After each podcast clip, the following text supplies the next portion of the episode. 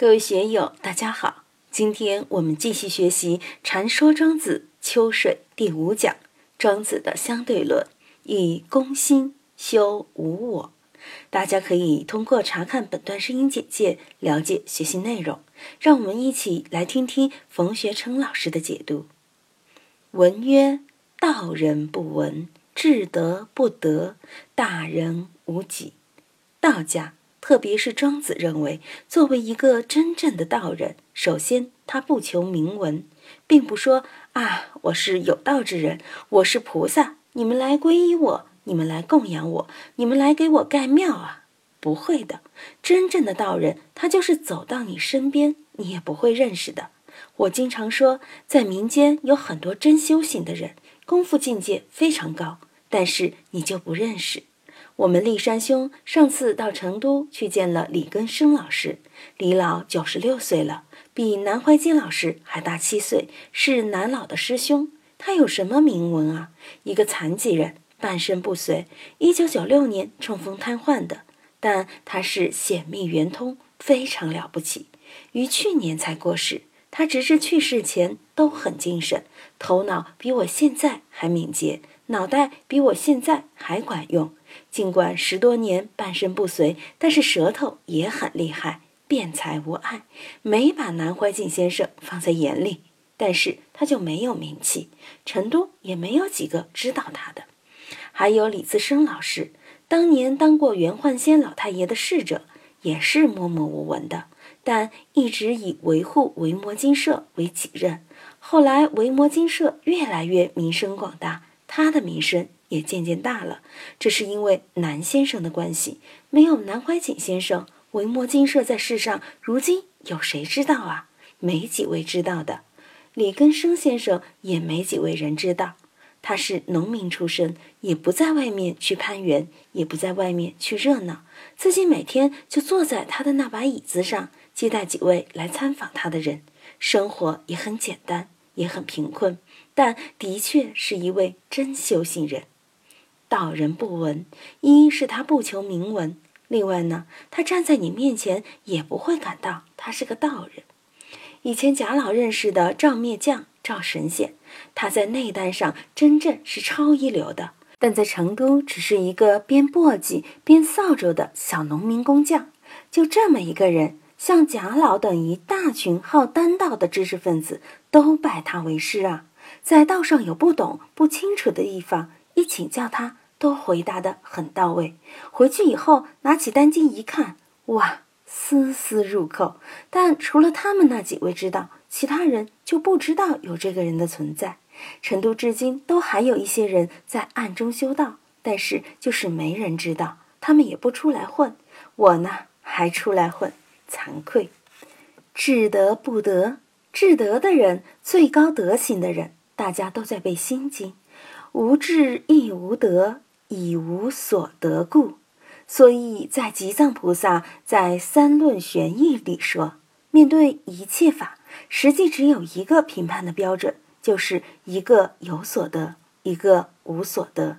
有所得的绝对是邪法，无所得的绝对是正法。就这么一个评判标准。你说我今天学了。有所得了，我学了一肚子，又见光了，又见菩萨了，又见佛了。我今天收获很丰富的，耶，走邪了，绝不客气。你说无所得，哎呀，我什么都不得，无所得，那恭喜了。不懂就把这个不懂守住，这个不懂最好，因为志得不得啊。很多修行的人，他们都想得到一个什么东西，但是恰恰这东西不是你所想象的。你要去得的那个道，恰恰是无所得的，空嘛，无嘛，能得个什么呢？有所得就与道相悖了。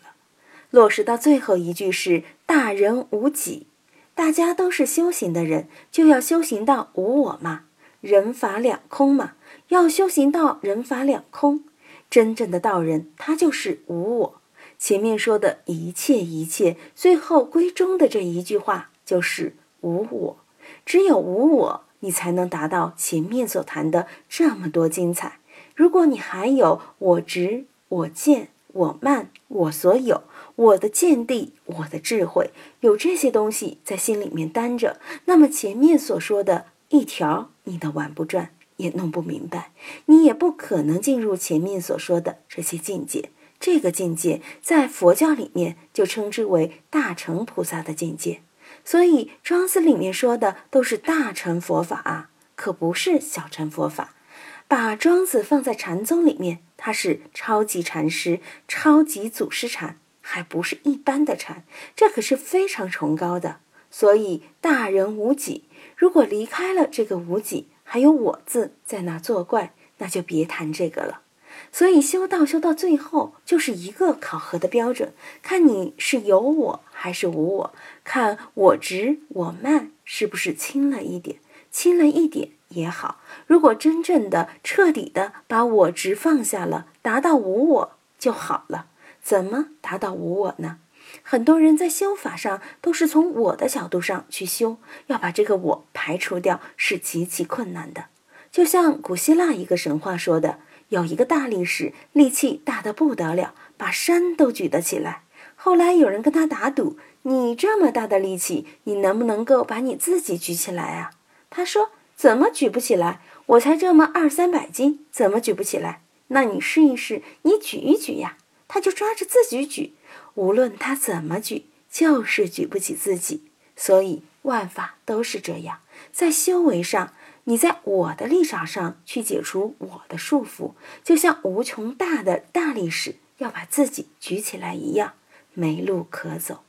以我来消除这个我执我慢，没办法。唯一一个办法就是攻，你不管我对不对，只要干事就有一个大公来干，大公就无私了嘛。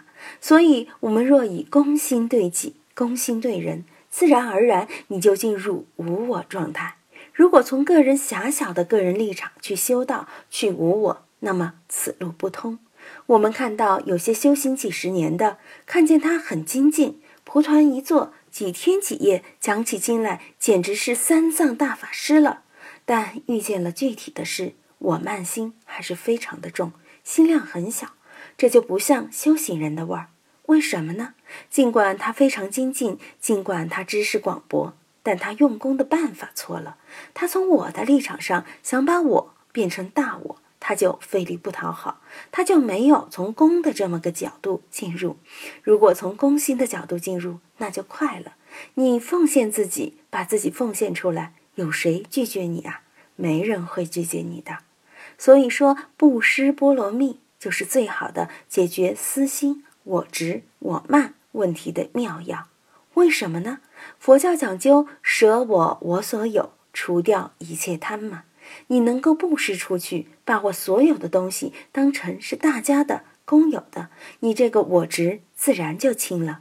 所以佛教特别强调布施第一，这个也是寺庙高明之处。道教的发展之所以比不过佛教，他就没有大力强调六度波罗蜜。六度波罗蜜的第一就是布施，功德第一，的确是这样的。昨天有电话告诉我说，香港旭日集团又布施了。